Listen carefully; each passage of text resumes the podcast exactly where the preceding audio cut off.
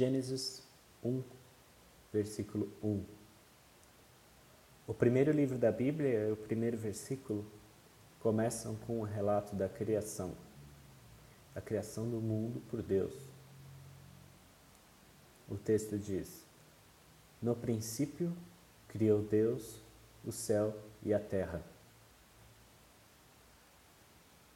Ainda que haja uma desconfiança acerca da Bíblia, ainda que haja uma desconfiança acerca da religião, a leitura da Bíblia é benéfica porque é um documento histórico, porque de certa forma é um texto filosófico, ajuda a entender o ser humano, as suas paixões, o seu comportamento.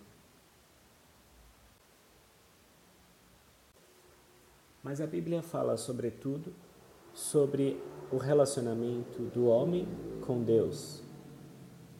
O homem, como se enxerga e como o homem enxerga a Deus. Não é necessário que a Bíblia tenha sido escrita por Deus ou ditada por Deus. Apenas o relato do seu relacionamento, do relacionamento do homem com Deus, da forma como o homem vê, já é suficiente para que haja alguma compreensão. Mas não quero impor coisas de fora. Eu estou lendo dia a dia, versículo por versículo, tentando encontrar verdades ou trazer uma reflexão que seja útil para mim, para vocês, para todos nós. Então vamos lá. No princípio, criou Deus o céu e a terra, traz a ideia de início. O início de todas as coisas. Existem tradições que dizem que o mundo, o universo, ele é cíclico, que ele acaba e começa novamente, e acaba e começa novamente. Bom, esse texto diz que há um princípio que é um início para que as coisas tenham acontecido. No início, no tempo zero, um ser, Deus, fez uma ação ativa, agiu de forma de propósito, de forma propositada para criar o céu e a terra.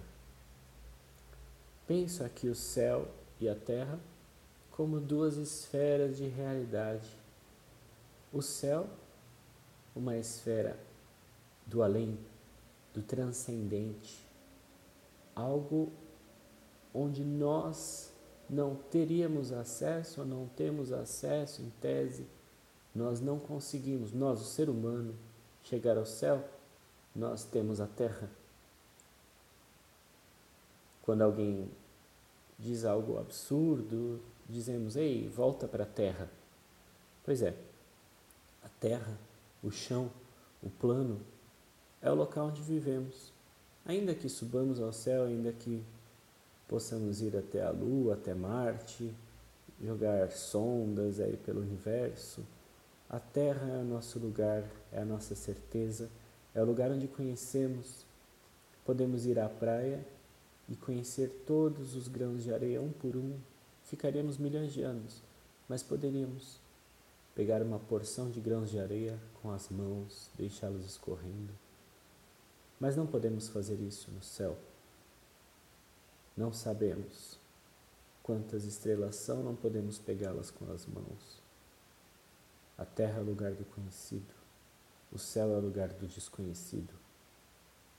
Ainda assim, segundo o texto, Deus criou os dois, o conhecido e o desconhecido, o que é para nós e o que não é para nós.